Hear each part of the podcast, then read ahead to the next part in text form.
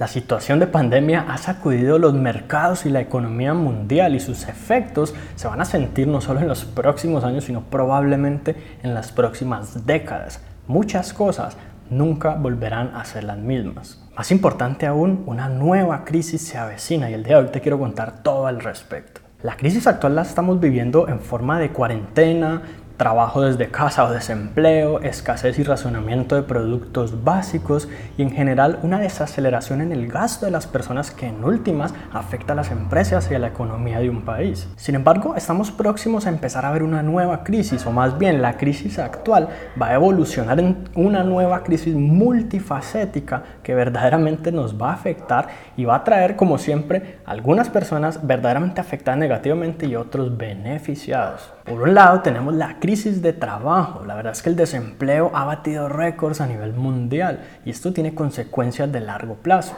Aunque muchos gobiernos de varios países están tomando medidas y están haciendo lo posible y hasta lo imposible por solventar esta situación, la realidad es que nada es gratis en la vida y esto de una u otra manera lo vamos a pagar todos. Por supuesto, de todos los empleos que se perdieron por la pandemia o la cuarentena, sencillamente no todos se van a recuperar, ya que muchas empresas van a ser un poco más conscientes al tratar de reducir costos, al emplear menos personas y sencillamente a tratar de ser lo más eficientes posibles con el mínimo gasto para evidentemente pues estar preparados ante otra situación como esta. La realidad es que esta pandemia del coronavirus sencillamente tomó por sorpresa a muchas personas, que ni muchas personas y empresas que ni siquiera tenían un plan de contingencia en caso de que una cosa de estas ocurriera. Y eso es básico y elemental en todo mecanismo económico. Por lo tanto, muchos empresarios van, están abriendo los ojos y se están dando cuenta que deben tratar de ser lo más cuidadosos posibles con cómo manejan las finanzas de la empresa. Y esto pues va a hacer que el reclutamiento de nuevos empleados sea un poquito más estricto, más detallado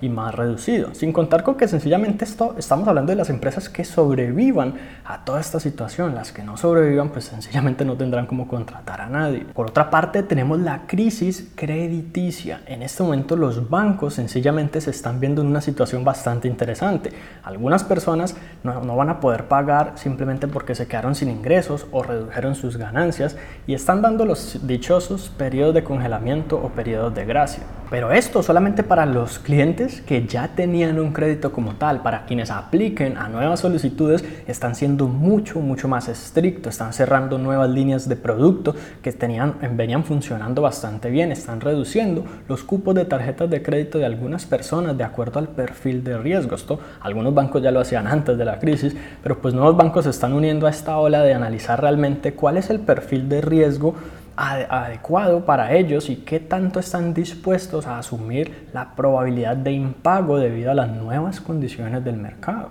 Y pues debido a que el hecho de que termine la cuarentena no significa que de repente las finanzas de las personas se recuperaron de la noche a la mañana, pues muchas personas van a verse en dificultades aún a pesar de después de terminar aquellos periodos de gracia y congelamiento para pagar. Y los efectos de esto, de en la crisis crediticia, en el sentido en que ya se va a volver mucho más difícil obtener financiación, los vamos a ver no solo en los próximos meses, sino posiblemente hasta 2021 e incluso más años en adelante. Y tenemos también la crisis hipotecaria. Por lo anterior, tema de las hipotecas también es un tema crediticio y si se están volviendo más estricto en general con los productos de menores montos como tarjetas de crédito y créditos de libre inversión, las casas que son las que más cuestan y en las que los bancos tienen que poner más dinero, pues claramente son un factor clave a la hora de considerar el riesgo de perder. Claramente un banco pues difícilmente pierde en una situación de estas, pero sí pueden decidir ser más estrictos y controlar mejor para que sus ganancias no se vean tan afectadas y lo que están haciendo es ver con mejores ojos a aquellos aquellas personas que tengan una mayor cuota inicial, a quienes presten menos dinero, a quienes las cuotas mensuales de su deuda les queden menores en proporción a, a sus ingresos como tal y por supuesto quienes mayor puntaje crediticio tengan. Esto, como te digo, no solamente es hoy, sino probablemente lo veremos así en muchos, muchos meses. Y al mismo tiempo, esto lo que va a causar es que como la mayoría de las personas compran una casa a crédito no de contado, pues va a disminuir, por lo tanto, la demanda, va a disminuir la cantidad de personas que están pudiendo comprar casa porque los bancos no les están prestando. Y otras personas que ya están endeudadas con su casa y que se quedaron sin empleo, sin ingresos y demás, y van a ver esa situación difícil a largo plazo, pues van a buscar vender su casa para poder salir de esa deuda y solventar de alguna u otra manera. Los que logren hacerlo y no se vayan a un remate judicial. Aquellas personas que desafortunadamente caigan en la situación de no poder pagar y no poder vender tampoco, porque esa es una de las dificultades de una casa de que no es que se venda de inmediato, pues van a verse en una situación de remate judicial, a perder su casa, a reiniciar desde cero toda su vida financiera, a quedar con el puntaje crediticio destruido y a tener sus finanzas personales abatidas en el peor de los casos. Después de que los efectos de la pandemia pasen, sencillamente los bancos van a ser más estrictos respecto a quienes van a admitir, ya que no van a cometer el mismo error que cometieron en Estados Unidos los bancos en 2008 que llevó a semejante crisis hipotecaria. Tenemos también la crisis inflacionaria. Muchos países están tratando de hacer lo posible por ayudar a las personas y tratar de solventar un poco la situación. Estados Unidos, por ejemplo, ha estado como loco imprimiendo dinero y entregándole a los individuos en forma de cheque como estímulo para la economía para poder subsistir. Pero por supuesto esto no es gratis y muchas personas, sobre todo años a partir de ahora van a tener que pagarlo en forma de impuestos. Y esto puede causar claramente una desvalorización de la moneda si lo que se está haciendo es imprimir más sin tener más valor realmente. O peor aún, endeudarse pidiendo prestado a otros países, como el caso de Inglaterra, que apenas en 2006 terminó de pagar las deudas adquiridas para su participación en la Segunda Guerra Mundial. Asimismo, muchos países que se están endeudando hoy en día para sopesar un poco el tema de la pandemia van a estar pagando durante años o décadas esas deudas de solamente este periodo de pocos meses que estamos viviendo hoy en día. Y pues si bien un país como Estados Unidos probablemente pueda aguantar a largo plazo la carga de endeudamiento, puede que haya otros países que sencillamente no puedan pagar sus deudas y esto aquí es donde trae problemas aún más graves a nivel de inflación como lo que ocurrió con Argentina y por supuesto Venezuela. También tenemos la crisis de los mercados, especialmente el tema de las acciones y el valor como tal del mercado de la bolsa. En este sentido, podemos ver que ya hemos recuperado gran parte de lo perdido. Sin embargo, en este punto, apostarle a que van a seguir subiendo o van a bajar nuevamente es prácticamente tirar una moneda al aire. Y hay argumentos sobre los cuales podemos decir que va a subir y argumentos que nos indican que va a bajar por lo menos respecto a los argumentos de que el mercado podría seguir bajando o podría nuevamente volver a caer en picada, tenemos sencillamente que pues la pandemia todavía está en una etapa en la que no se ha resuelto, algunos países ya están aplanando la curva, ya estamos viendo una desaceleración en la cantidad de nuevos casos, pero ¿cuánto tiempo más se va a extender esta cuarentena? ¿Cuáles van a ser los efectos? Algunos negocios probablemente se van a ver afectados más allá de algunos pocos meses y probablemente lleguen a 2021 viéndose todavía seriamente afectados. Por lo tanto, esto va sencillamente a causar un efecto dominó en las empresas y en últimas hacer que sus acciones disminuyan de valor. Las personas, por lo tanto, entonces no van a tener tanto dinero a su disposición para gastar, los presupuestos van a estar más apretados, los alivios de los bancos fueron una farsa y en realidad dejaron a la gente más endeudada que antes y cuando terminen estos periodos de congelamiento, las personas van a tener que pagar más y más y más tiempo esas deudas y aparte van a tener que seguir cubriendo sus gastos básicos. Por lo tanto, van a empezar a priorizar realmente en qué gastan su dinero y eso hace pues que realmente no se mueva la economía tanto como antes ya que el gasto individual de las personas estimula la economía de un país. A pesar de que realmente termine la pandemia o al menos los efectos principales de la misma, muchas personas van a tener miedo de viajar, de ir de crucero, de comprar sencillamente unos tiquetes para irse de vacaciones o incluso cosas sencillas como un concierto o ir a un restaurante, sino es que los gobiernos antes de que la gente tenga el miedo de hacerlo pues en principio empiece a regular qué va a pasar en ese sentido. Y por supuesto no se sabe qué tanto de lo que ha ocurrido hasta ahora verdaderamente ya está reflejado en el precio de los mercados, porque muchas de las cosas que vemos, que de las malas noticias, mala noticia tras mala noticia tras mala noticia, ha causado ciertos efectos cuando claramente se, dieron, se dio el primer brote y empezó pues la noticia del coronavirus a circular a nivel mundial, los mercados inmediatamente se desplomaron.